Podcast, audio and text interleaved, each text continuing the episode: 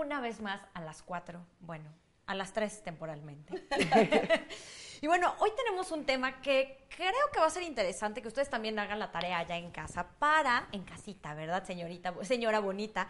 Porque creo que a veces vamos por la vida y no nos frenamos para ver cuáles fueron estas ideas que nos tatuaron, nos metieron casi casi intravenosa y que a veces sí es las que van rigiendo un poco el camino y la toma de decisiones.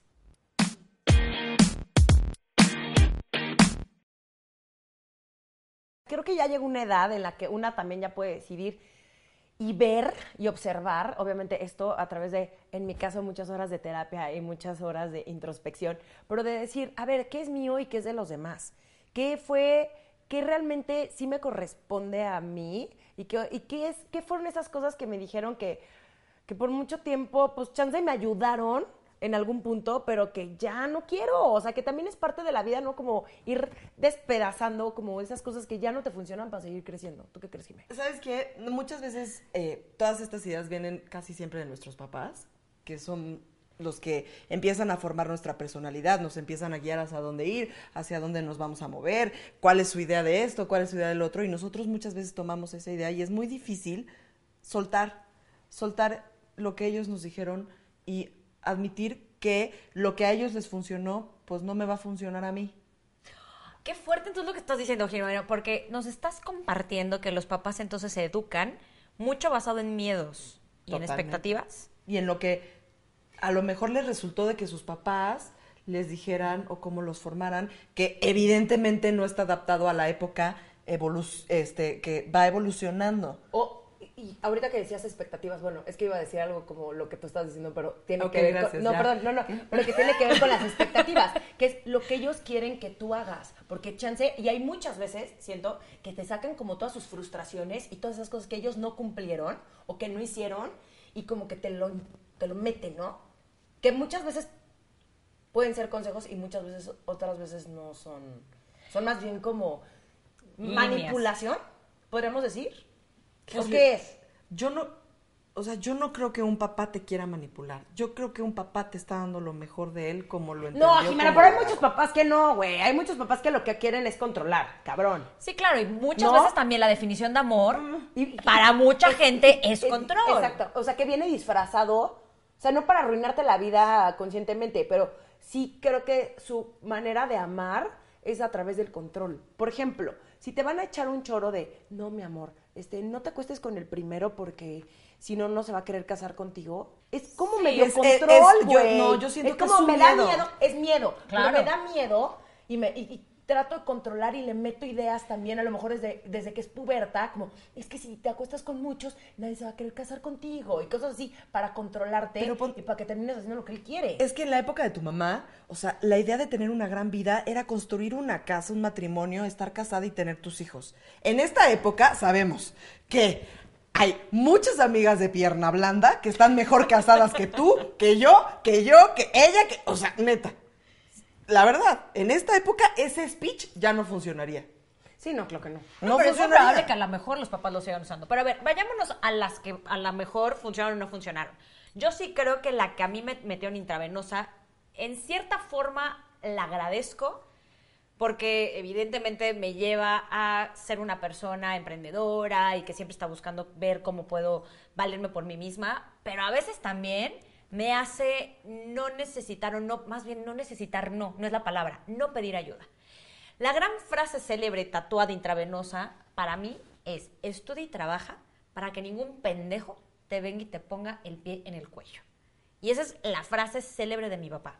Y evidentemente hoy hasta la fecha se sigue sintiendo súper orgulloso de que tanto a mí como a mi hermana nos los heredó y mi hermana también y yo crecimos como el, ningún pendejo nos puede poner la, verdad, ningún pendejo. Y entonces estudia y trabaja, y estudia y trabaja, y estudia y trabaja. Y es muy bueno porque claramente nos hizo como muy independientes y muy autosuficientes y por lo menos yo y mis chicles y mis viajes y mis todo, ¿sabes? Pero ¿qué tanto a veces eso, cuando lo llevas a un lugar como súper extrapolado, a lo mejor también te hace ni siquiera poder decir, bueno, pues le voy a dar chance a que este güey, pues, ¿no? A lo mejor me ayude o me eche la mano, yo necesito tal cosa, porque nos hizo tan fuertes en ese sentido que pues ni cómo pedir ayuda. Está cañón. Pero creo que no es un, creo que ah, como lo dijiste, no es un mal. No, no, no, no, no. Yo lo agradezco. No, lo agradezco infinitamente. ¿eh? Se lo agradezco a Pero mi señor sí padre. puede llegar a ser también peligroso porque, como tú dices, también hay veces que una necesita a los demás y necesita pedir ayuda. Y eso no te hace débil, ni no te hace independiente, ni, ni no te hace capaz, ni suficiente.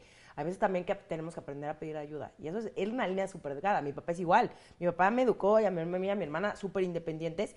Y quieras o no, yo he tenido también que bajar un poquito el, la, ¿cómo se dice? La guarda, la guardia, o cómo se La dice, guardia. la guardia, eh, en cuanto a, a aceptar ayuda de, sobre todo de mis parejas, ¿no?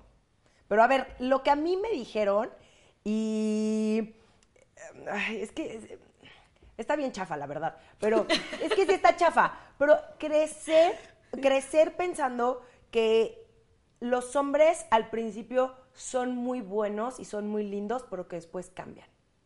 Que en algún punto los güeyes son unos cabrones.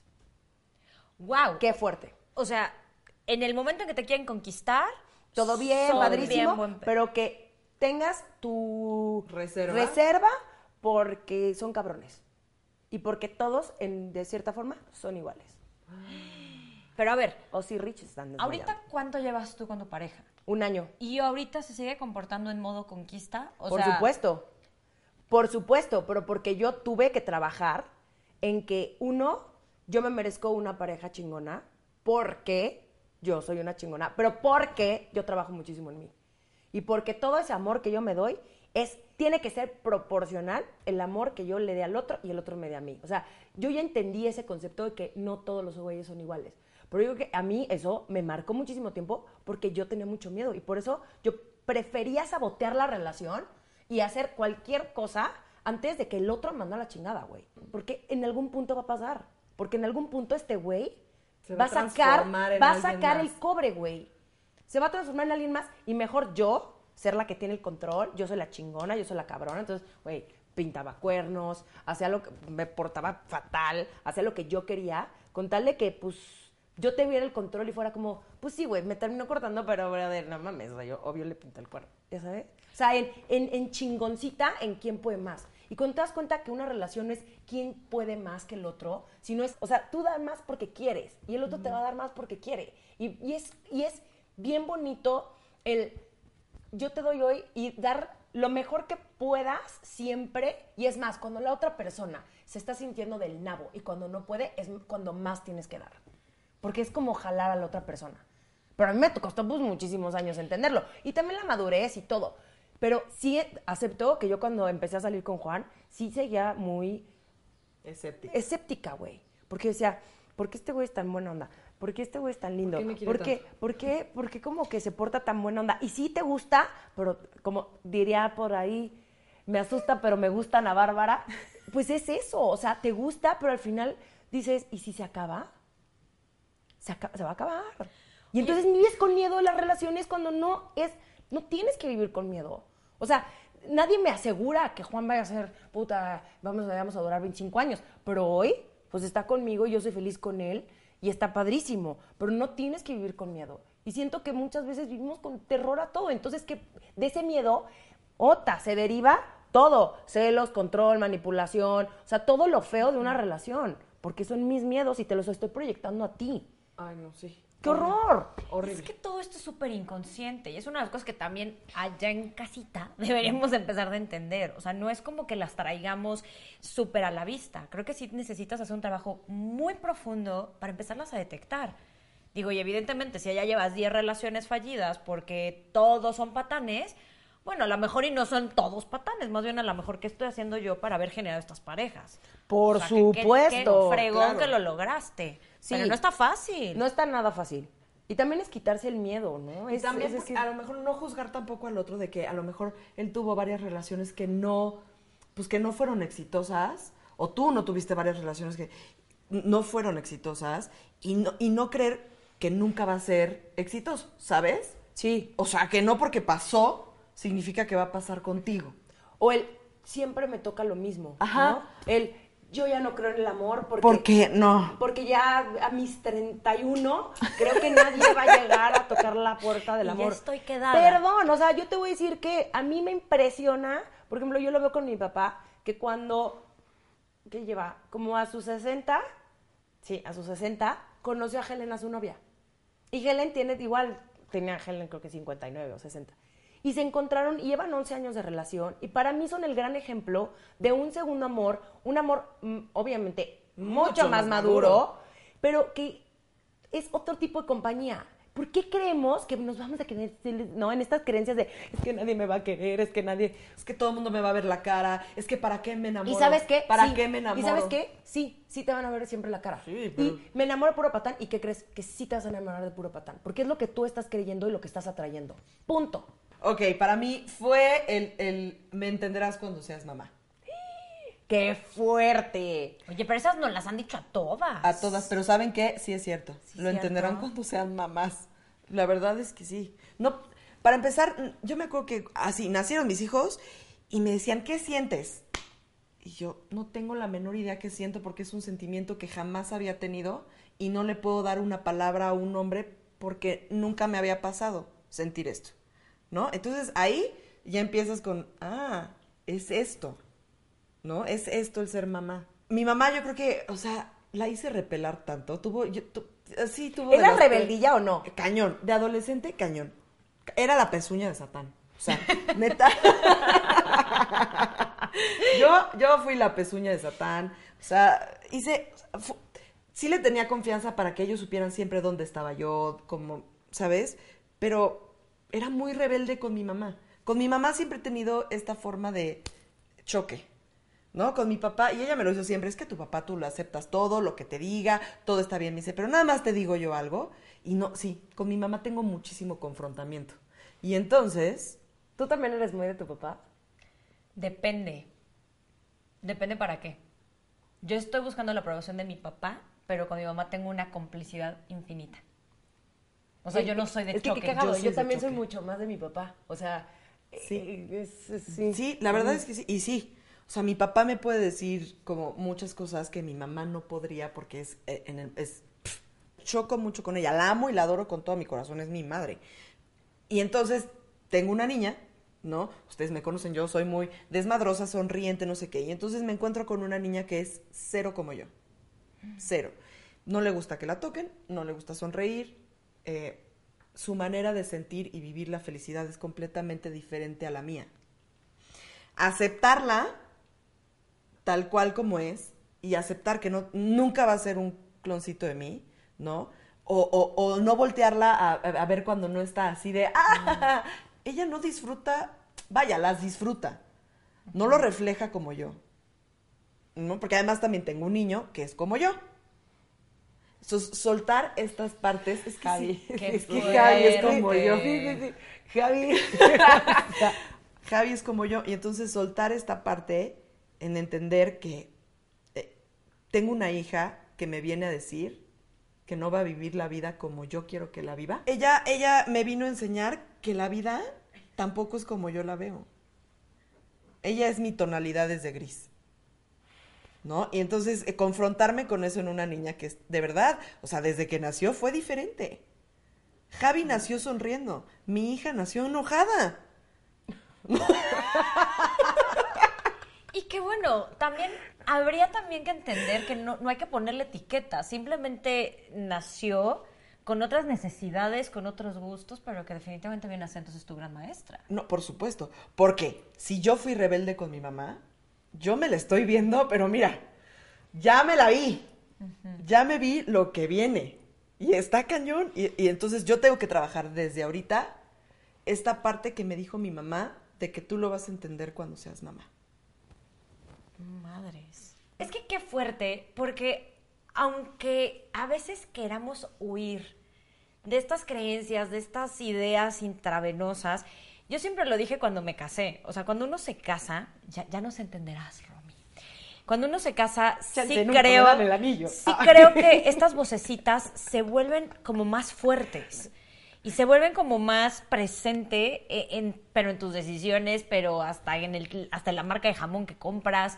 Y creo que, de nuevo, el tener tanta atención cuando uno está casado, porque pues es todo nuevo, te ayuda mucho también a, a irlas como cachando. Pero qué fuerte que a lo mejor ahorita la abrazas y dices, tienes razón, mamá. Sí. Pero ¿cuántas de las creencias que a veces hemos abrazado ni siquiera las hemos traído a la conciencia? Y es que, ¿sabes que En esta, en esta parte de la maternidad, de verdad, o sea, enti- o sea, como que te preguntas mucho de, ay, mamá, ¿por qué, o sea, ¿por qué no te cuidabas? O ¿por qué no, no sé qué, como que le reclamabas muchas cosas a tu mamá, que ahorita lo entiendes. O sea, yo, haz de cuenta, eh, pues, o sea, tengo un papá que se ocupa de lo que tiene que ocuparse, porque la- un papá de mis hijos, ¿ok? Que se ocupa de lo que tiene que ocuparse de sus hijos y lo ha cumplido perfectamente bien. Pero entonces, en el otro 50% que a mí me toca, pues me toca también que de repente mi hija se enferma, ¿no? Y, y, y, pues necesito yo dinero pues para dos meses de tratamiento. Y yo no, no, o sea, necesito comprarme lentes de contacto. Hay una prioridad. ¿No? Y esas, este tipo de sacrificio, este tipo de prioridades no los entiendes hasta que te toca que de ti dependa la de enfrente. Por eso es que no lo entiendes hasta que eres mamá. Qué fuerte. Yo creo que mi papá sí se siente muy orgulloso de la creencia que a mí me heredó. Y hasta la fecha sigue diciendo, ¿y si volviera a tener hijas? Los volvería a seguir inculcando lo mismo. Y por ejemplo, ahorita mi hermana, y sobre todo, bueno, también que es como una maternidad compartida con, con los hermanos y con este, mis papás, porque sí la apoyamos como muchísimo, nosotros también le metemos intravenosa a mis sobrinas, eso, ¿eh? O sea, estudien, trabajan, pilas, porque tú nunca sabes qué pueda pasar. Y el hecho de que tú tengas tu dinerito, para mí por lo menos, sí significa tener la posibilidad de elegir lo que quieras. Sí, el no depender de nadie, punto. El Eh, tú tener el control absoluto de tu vida y tú poder decidir lo que tú quieras hacer. O sea, y esa, esa libertad y ese, y ese poder, nadie te lo... Nadie nunca jamás te lo quita. No, porque lamentablemente muchas de las decisiones que podemos o no tomar sí se basan en tengo o no tengo la posibilidad de salirme. totalmente. Conozco a muchas mujeres que, por ejemplo, les encantaría decir, ya no quiero estar con este cuate porque es un desgraciado y ya caché que, que, que sí es cierto la creencia de mi mamá. Exacto, sí. Y no se pueden ir porque no tienen los recursos económicos para irse. ¿no? O sea, sí creo, y, y para mí por lo menos, me encantaría dejarte a lo mejor este mensaje. En serio, si puedes tener tu propio ahorro y tener tus propias posibilidades, qué gran placer. O sea, sí es una libertad increíble. Entonces ya hablamos de una creencia profesional, de una creencia familiar y la mía pues una creencia en pareja. Y mm, pues mi único, yo creo que consejo eh, sería realmente detectar y tomar lo mejor para ustedes. O sea, hay, a lo mejor hay algunas creencias que les van a funcionar, hay otras que no. Y ser lo suficientemente honestas con ustedes, de decir, esto es lo que quiero, esto no es lo que quiero, esto me funciona, esto no me funciona. Todo esto con el propósito de crecer. ¿No? No culpar para siempre. ¿eh? Exactamente. Ay, No, sí, ay. también ya. Sí. Tienes toda la razón. Gran consejo. Es que mis ya. papás se divorciaron y entonces por ellos no y a mí me hicieron creer que, güey, todas las mujeres, no, al contrario. Suéltenlo. Es que todas las mujeres son unas desgraciadas y bla, bla, bla. No, mis vidas. O sea, como le fue en la feria a cada persona, es muy distinto, güey. Que no vengan aquí y tampoco ustedes lleguen con culpar de que sigo traumado porque mis papás se divorciaron cuando yo tenía 18 años. Sape, ya supéralo. ¿Qué más sigue? No porque a una persona le funcionó, a ti no te va a funcionar. Cada quien es distinto y cada quien tiene su propio camino. Exacto, suéltenlo, vivan su proceso, hagan cierres de ciclos, liberen la energía torada, ¿no? Y listo, cada quien que siga con su vida, go with your life. Si tú, si tú lo detectaste que lo traes ahí, pues ya tienes una manera de dónde empezar para trabajarlo. Exactamente. Y tener sobre todo conciencia, y esa parte a mí también siempre me gustó rescatarla, que sí tenemos una parte biológica que aunque le queramos echar trabajo, este racional y de conciencia, va a existir sí o sí. Esta biología se llama el inconsciente, 95% de nuestras decisiones las tomamos por medio de él. Entonces, tratar de hacer y buscar eh, caminitos o atajos que nos ayuden a trabajar con esta biología. Saber que va a salir en los momentos de crisis y sobre todo, pues, en este entendimiento, pues tratar de hacer lo mejor que podamos. Porque también en este camino de conciencia a veces somos súper duros diciendo, no manches, es que ya me la caché, ¿por qué no lo logro trascender? Chaparrita, en mi vida también hay biología y pues dentro de esa biología también seamos bien buena onda con nosotros porque pues claramente sí, sí nos los tatuaron. ¿no? Y quitárnoslos está bien perro, ¿no? Y, y a veces entonces es como echarle más sal a la herida en vez de sanarla. Entonces yo también diría, sí, está padrísimo eso, pero entendamos que la biología es la biología. Y ser más compasivos y dejar de juzgarnos Por tanto. supuesto, que también... Ser más amorosos con nosotros y decir, pues ni modo, eso fue lo que me tocó, pero yo no creo esto y pues ya, ni modo, no lo juzgues, abrázalo y trabájalo y ya. Tal cual. Pero bueno, seguro ustedes también tienen muchísimas creencias. Ojalá y no las compartan porque a veces compartiendo estas creencias nos vamos cachando. A lo mejor yo también tengo la de Romy, a lo mejor yo tengo la de Jime. Entonces, bueno, compártanos aquí abajo y bueno, pues nos vemos a la próxima. Mamá, ya te entendí. Oigan, suscríbanse, suscríbanse al canal, manden este link a sus amigas en sus chats de WhatsApp para que se suscriban más, para que seamos una comunidad más grande. Les mandamos muchísimos besos. Nos vemos Gracias, el próximo bye. miércoles. Bye.